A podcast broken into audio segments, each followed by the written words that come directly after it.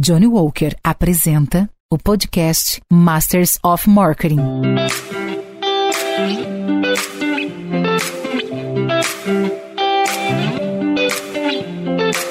Olá, eu sou Luiz Gustavo Pacete, editor-chefe do Marketing Future Today e head de conteúdo da MMA Latam. Você está no Masters of Marketing, podcast que traz insights e aprendizados das principais lideranças de marketing e inovação da América Latina. Neste episódio, conversamos com Ricardo Garrido, Country Manager da Alexa no Brasil.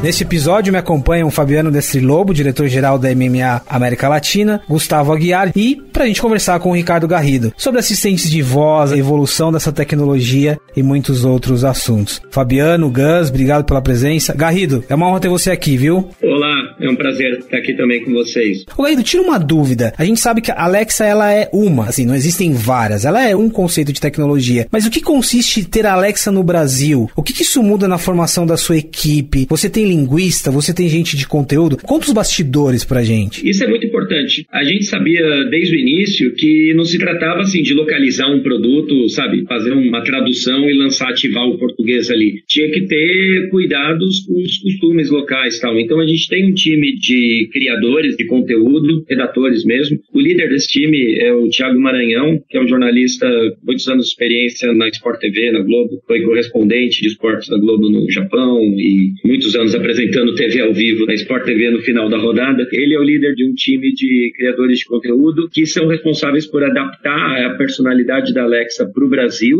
Existem alguns traços de personalidade dessa persona da Alexa que são globais, quer dizer, a Alexa é sempre amigável, ela é sempre prestativa, ela é sempre bem-humorada e ela é meio geek, quer dizer, esses são traços gerais, mas a gente tem cuidados muito locais disso. Então, por exemplo, em países como a Espanha, a França ou o Japão, a Alexa é mais formal. Ela trata, inclusive, por senhor, senhora, o cliente, porque as pessoas têm um tratamento um pouco mais formal ali. No Brasil, ela é absolutamente informal. Ela fala como um amigo falaria com você. Outro cuidado, um detalhezinho, se você perguntar para que time a Alexa torce nos Estados Unidos, é, em inglês, a Alexa vai te responder que ela torce para o Seattle Seahawks, porque ela é de Seattle, é o time da NFL de lá. Aqui no Brasil, ela evita entrar em confusão, porque a gente sabe que não dá para tomar partido, não dá para ela responder, sei lá, qualquer critério que a gente adotasse. Vamos pegar o time mais popular, o Flamengo, o Corinthians, vou dizer que é o Corinthians, porque ela, a Amazon, sede da Amazon no Brasil em São Paulo, não dá para entrar nessa conversa, porque claramente levam isso mais a sério. Então, a Alexa foge dessa resposta, diz que torce para o Brasil, que mal pode esperar pela Copa do Mundo e, e, assim por diante. Então, a gente tem diversos cuidados disso. Outro cuidado muito importante que a gente teve é evitar, quando as pessoas perguntam sobre as preferências da Alexa, evitar aquela visão de gringo. Qual a sua comida preferida? Feijoada. O que você acha do Brasil? Responder alguma coisa caipirinha. Qual a sua música preferida? Garota de Ipanema, sabe? Esse tipo de coisa que seria um, um chavão. A gente evita isso. Então, se você pergunta para Alexa qual sua cantora preferida, ela diz que ela tem duas, a Rita Lee e a Isa. A Rita Lee é a rainha do rock, ainda faz uma brincadeira com Hamel e tal. E se você pergunta qual a banda de rock preferida da Alexa, é, aqui no Brasil a banda de rock preferida é o Queen, que é uma banda que teve uma popularidade, é lógico que ela é popular no mundo inteiro, mas tem uma popularidade muito particular no Brasil, por ter sido uma das primeiras, tocou em festival grande, tocou no, em São Paulo no início dos anos 80, depois no Rock in Rio, quer dizer, uma, é uma banda que ganhou uma notoriedade muito além do público só de rock, e várias gerações, e decisões que a gente foi tomando para a Alexa encontrar ressonância dentro do público brasileiro. E o fato dela ser uma só é interessante e importante também, porque a Alexa não fica mudando de opinião de acordo com o gosto do freguês. Então, assim, se eu perguntar para a Alexa para que time ela torce, ela responde, é claro que eu sou corintiana. Se o Gus, eu não sei qual que é o seu time, mas enfim, se alguém carioca fala que é o, ela torce por Flamengo. Flusão, se é o Rio, é óbvio que é o Flu. Ô, Garrido, tira uma dúvida aqui, daqui a pouco eu vou entrar num lado bastante de negócios, mas ainda sobre esse contexto, você me mencionou o Thiago Maranhão, falou bastante de conteúdo, a gente está falando de contextos culturais aqui, coisas subjetivas. Como equilibrar o que é tecnologia, o que é programação e o que é interface humana? Qual que é esse desafio e dá para falar em percentuais? Eu não sei precisar o percentual, mas posso te dizer que 99,99 alguma coisa por cento do que a Alexa fala é inteligência artificial. Quase tudo que você pergunta para Alexa, ela vai buscar. A gente tem literalmente dezenas de softwares onde a gente vai buscar esses serviços. Então eu posso perguntar, Alexa, vai chover amanhã? Alexa, tá frio. Alexa, quando é o próximo jogo do Corinthians? Alexa, quais foram os resultados da Liga dos Campeões ou da Champions League? Então você vai perguntando essas coisas e ela vai buscar esse serviço. Alexa, toca Beatles. Alexa, mostra um episódio da Patrulha Canina, se eu tiver no dispositivo com tela. Então ela vai buscar isso nos devidos softwares. A ordem dessa tecnologia funciona assim. A primeira coisa é o que a gente chama de Automatic Speech Recognition, a ASR, que é entender o ruído que a gente está falando, manda isso para a nuvem, decodifica isso transforma em uma frase. Então é o entendimento da fala. Depois entra o segundo software, vamos dizer assim, que é o Natural Language Understanding, NLU, que é colocar essa frase em contexto. Quer dizer, então você pergunta, Alexa, quais foram os resultados da Champions League? Ela vai entender que o que eu estou perguntando está dentro de esportes, resultados esportivos e manda isso para um dessas dezenas de softwares que a gente tem espalhado. Busca essa resposta, traz de volta e daí, como é em português, isso passa por uma última etapa que é o text to speech, né, TTS, e transforma na última terça-feira pela Liga dos Campeões da Europa, o Barcelona jogou contra o Dinamo de Kiev e o resultado foi 2 a 0 e, e começa a transformar isso numa voz que é o que toca para o cliente. Então tem todas essas etapas acontecendo num tempo muito curto, de menos de um segundo, na maioria das vezes, e 99,99 algo por cento é sempre inteligência artificial. Agora, tem um salzinho sobre essa experiência, que são esses aspectos culturais e de opinião e de personalidade da Alexa que tornam a experiência muito mais especial, muito mais próxima para o cliente e engaja mais. Eu acho muito legal isso que você está colocando. Tem uma personalidade aí na Alexa. Ela é única, ela se adapta, ela entende as jornadas, as culturas, o comportamento dos consumidores, dos usuários, das pessoas, dos países, como dando uma pimentada aqui na conversa. Como que a gente que está super ansioso, o mercado, os anunciantes, os parceiros comerciais, está todo mundo querendo saber como que eu me relaciono com a Alexa. Ela é uma celebridade? Ela é uma influencer? Ela é uma tecnologia? Como que eu patrocino a Alexa? Eu posso ser o sponsor da Alexa? Ela veste a minha camisa? Como que vocês estão lidando com essa história? Como que também vocês vão ensinar o mercado a entender, um, como o paciente colocou muito bem, a tecnologia de voz. Dois, um produto novo dentro de uma história que é a Amazon, que também para o Brasil é nova. Como que está começando isso? Acho que a gente vai falar bastante de vários pontos dessa relação aqui, mas nesse início, é editoria, é publicidade? Como que vocês estão tratando? O mercado entende de um jeito que ele foi acostumado. Editoria de um jeito, celebridade e né, artistas de um outro, publicidade é uma coisa. Como que vocês estão trabalhando isso? Como que você está trabalhando aí dentro? Eu acho que tem dois momentos, Gus. O primeiro, que é o que a gente está, a Alexa é antes de tudo e vai continuar sendo um serviço para o cliente. Então a gente vê como isso. É uma tecnologia a serviço de trazer informação, entretenimento ou soluções para facilitar a vida das pessoas dentro da casa dela. Esse é o conceito. Isso inclui dezenas de coisas que são feitas pela própria Alexa, vários desses exemplos que eu dei, quando eu pergunto se vai chover, quando eu pergunto o resultado do meu time, quando eu peço para tocar uma música, para tocar um vídeo, eu tô ou para ela contar uma piada, eu tô ativando um serviço próprio dela, mas também é uma série de serviços e coisas que são fornecidos por outras empresas. Então eu posso querer saber qual o status da minha conta no Bradesco, eu posso querer saber qual o status do meu pedido no iFood, ou fazer um pedido pelo iFood, eu posso pedir um Uber, eu posso querer saber como está o pedido da Riachuelo que eu comprei no site da Riachuelo, eu posso querer fazer um momento de meditação. E todas essas coisas, elas podem ter serviços ou conteúdos feitos por empresas. Então o momento que a gente está hoje é, a Alexa é uma plataforma aberta para desenvolvedores, que podem ser empresas, agências, pessoas que criam é, skills. Skills é o nome que a gente criou para aplicativo de voz. E o momento que a gente vive é que a gente tem muitas empresas desenvolvendo skills para Alexa. E essas skills acho que a gente pode dividir em dois grandes grupos. Um que é o transacional puro, como eu dei o exemplo, o iFood tem uma skill em que eu posso fazer um pedido, ou repetir um pedido recente, ou saber o status do meu pedido, onde que está, como está a entrega. O Uber eu posso pedir carro, o Spotify eu posso pedir para tocar as minhas playlists e etc. Bradesco, etc. E tudo muito transacional. Eu faço o link com a minha conta dessas empresas, ele acessa e eu posso usar como se fosse um aplicativo, a única diferença é que é por voz. E tem um segundo grupo, que é de empresas que buscam se relacionar com seus clientes através dos atributos da marca e da personalidade da sua marca, trazendo um conteúdo que faça sentido para os seus clientes e usam a tecnologia de voz para isso. Um exemplo disso para mim é a Nestlé tem uma skill que chama Meu Café, que fala sobre origens, tipos de cafés, harmonização, etc.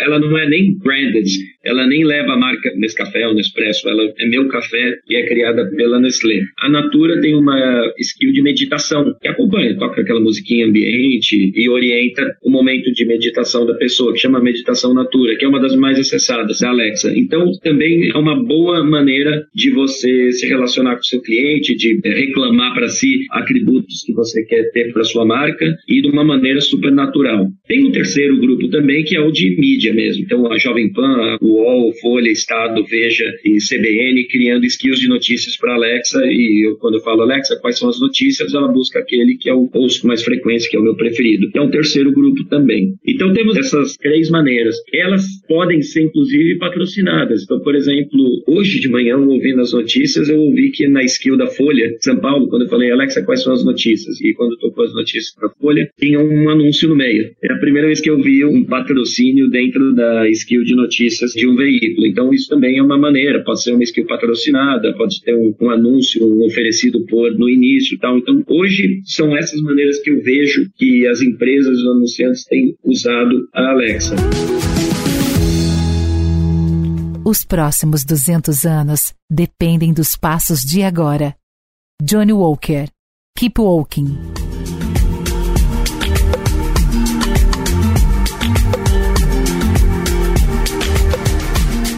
Caído, esclarecendo as possibilidades que existem das marcas, dos veículos, mas eu vejo muito a ideia das skills, ela ainda é muito das marcas procurarem, de ter uma iniciativa das marcas. E a cocriação, queria que você falasse um pouco sobre isso. O quanto que vocês provocam, no caso da Nestlé, Natura, o quanto foi iniciativa deles, o quanto a gente pode ampliar a participação de vocês no lado criativo e técnico. A gente tem um time aqui no Brasil de Business Development e também um time de técnico, de um arquiteto de soluções, que é responsável por fazer esse desenvolvimento junto a grandes clientes, grandes desenvolvedores, grandes empresas. Então, a maior parte dessas skills que eu citei, a gente teve um trabalho conjunto a, a quatro mãos ali de criação em que a gente dividiu quais são as melhores práticas, o que funciona, o que não funciona, é, uma validação técnica para que ela funcione, se é que ela seja rápida, que ela não seja desgastante, que ela tenha o melhor performance possível. Por exemplo, o erro mais comum que um desenvolvedor, que uma empresa pode cometer ao fazer uma skill é transpor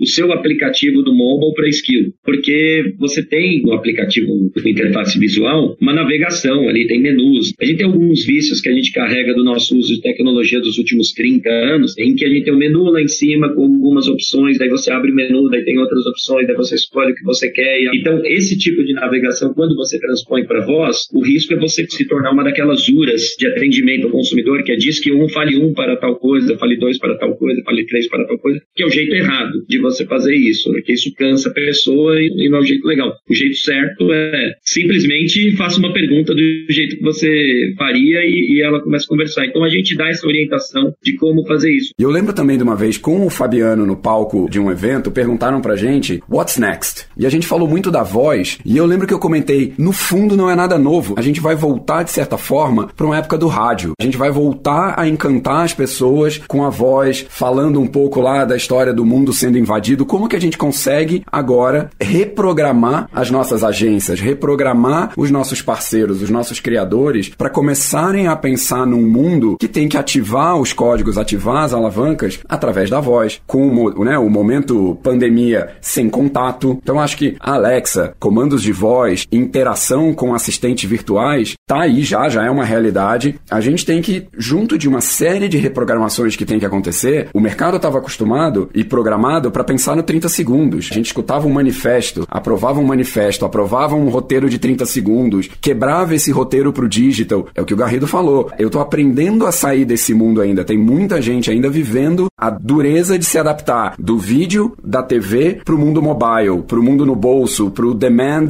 a hora que eu quiser. A Alexa e outras soluções de voz e assistentes virtuais são uma atualidade e novidade que todos nós vamos ter que nos reprogramar e aprender o que eu acho muito legal da voz é não é algo tão novo. Tenho falado muito para os criadores e para quem a gente começa a pedir soluções de voz, vamos pensar no rádio, vamos pensar em como os profissionais de rádio e como a gente mesmo já cresceu sendo encantado por essa relação. Por isso que eu achei muito bacana no início quando o Garrido colocou, tem uma assessoria, tem uma curadoria com jornalista, com formador de conteúdo, com pensamento, não é só transacional, não é só uma transação publicitária. É, e no final do dia ontem mesmo saiu na Forbes americana um artigo artigo super bacana falando em o novo skill do CMO vai ser aprender a fazer marketing para um robô para o consumidor. Business to robot to consumer. Ou seja, isso aí é um novo skill que a Alexa está trazendo para o CMO no final do dia. E é uma coisa interessante. Você tem visto isso, Garrido, cases bacanas, porque nesse mesmo artigo, depois eu te mando ele para você ver se você já não viu, fala bastante e fala da Alexa e fala bastante de cases americanos que estão rolando, de CMOs reaprendendo a fazer marketing. Sim, tem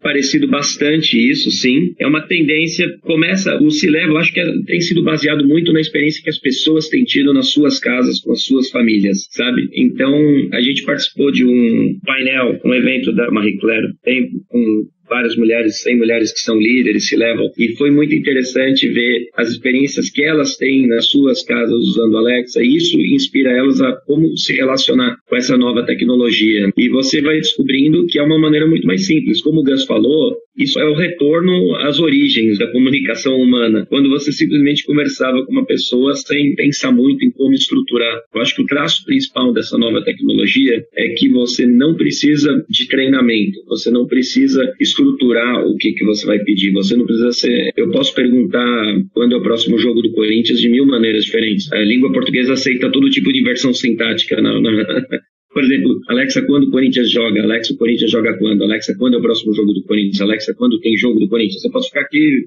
10 minutos fazendo variações dessa frase. E essa tecnologia, ela tem que estar preparada para conseguir entender todas essas pequenas variações, ao invés de entender uma única frasezinha que se você não acertar exatamente aquela, não vai dar certo. E daí você acaba abandonando o uso da tecnologia. Eu acho que essa é uma das razões pelas quais depois de décadas de tentativas de fazer uma tecnologia que conversa com as pessoas, só agora isso está escalando. Se a gente voltar atrás na cultura pop, em 1979 saiu o primeiro filme Star Trek em que o Capitão Kirk andava pela Enterprise e conversava com a Alexa. Em 82, Blade Runner saiu, também tem as pessoas conversando com tecnologia, claramente. Em 83, se não me engano, o primeiro caixa eletrônico do Bradesco no Brasil foi lançado nesse ano e ele tinha, ele falava no final, está aqui sua conta, tem um bom dia, tem, está aqui o seu extrato. De uma comunicação, lógico que não tinha inteligência por trás disso. Então, a ânsia de ter uma tecnologia com que você conversa e ela conversa de volta sempre existiu. A dificuldade é você ter a capacidade de entender as 18 mil variações de você perguntar quanto foi o jogo do Corinthians. Isso só escalou nos últimos anos por dois motivos. Por causa da inteligência artificial, que é uma coisa que tem sido maturada ao longo da era da internet, e a computação na nuvem, que é o que permite que eu jogue toda essa inteligência e toda essa interação para um grande computador compartilhado por milhões de pessoas na nuvem e que permita que a experiência vá ficando cada vez mais inteligente, cada vez mais personalizada. O Garrido, ainda na pergunta do Fabiano sobre o CMO e a reaprendizagem aqui, tira uma dúvida para mim. A gente, de fato, a gente não tá falando de algo novo, de um conceito novo a voz, mas a gente passa a ter uma geração voice first, de crianças que vão interagir com a voz. Qual que é o desafio de construção de marca nesse universo? Quando a gente fala de IoT, as novas gerações conversando com a casa, e aí levando isso para as marcas, assim, eu vou ter que começar do zero, eu vou ter que criar minha persona para esse universo. O quanto a minha força de marca fora desse mundo tem algum impacto, entende? Antes de tudo, a tecnologia de voz ela tem a grande vantagem sobre as tecnologias anteriores de que ela, como eu falei, não precisa de treinamento portanto, ela é muito inclusiva. Crianças antes da alfabetização já conseguem se relacionar com ela e pessoas, por exemplo, as gerações mais velhas que passaram batido por algumas das inovações, algumas das tecnologias, porque era complexo demais para entender, conseguem usar a Alexa tranquilamente. Então, pessoas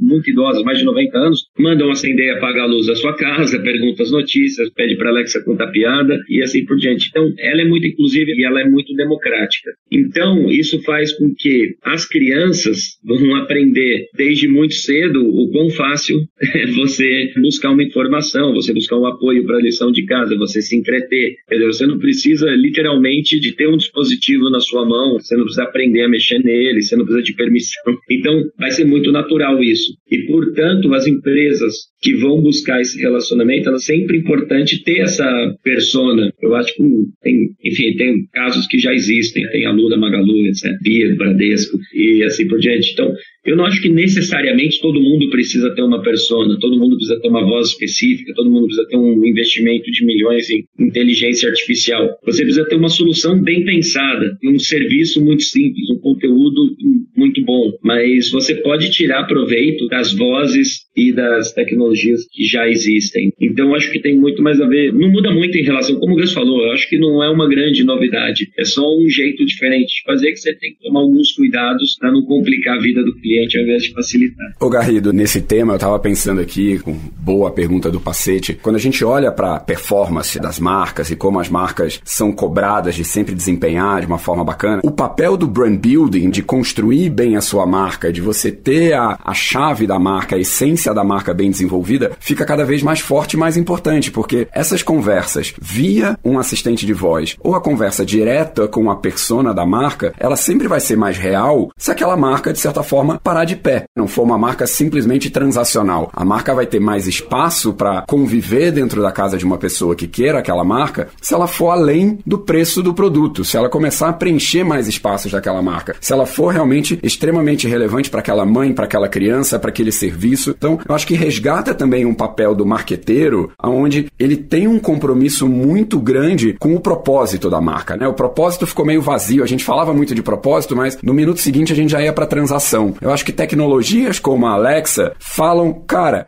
é a soma dos dois mundos. Tem building e tem activation. Você precisa construir ativando. É uma conversa. Se você tem algo para oferecer e para vender, tem que fluir dentro da conversa. Você não pode interromper no reclame mais. Eu acho que começa a ficar cada vez mais real toda uma teoria que a gente vinha discutindo de não interrupção. É o máximo do entrar na casa das pessoas. Agora a gente entra e a gente conversa na casa das pessoas. Eu não quero ser o skill que interrompe um café da manhã na hora que eu tô perguntando alguma coisa. Imagina uma marca trazendo uma fricção, uma dor. É horrível, né? É horrível, porque agora é muito mais exposto.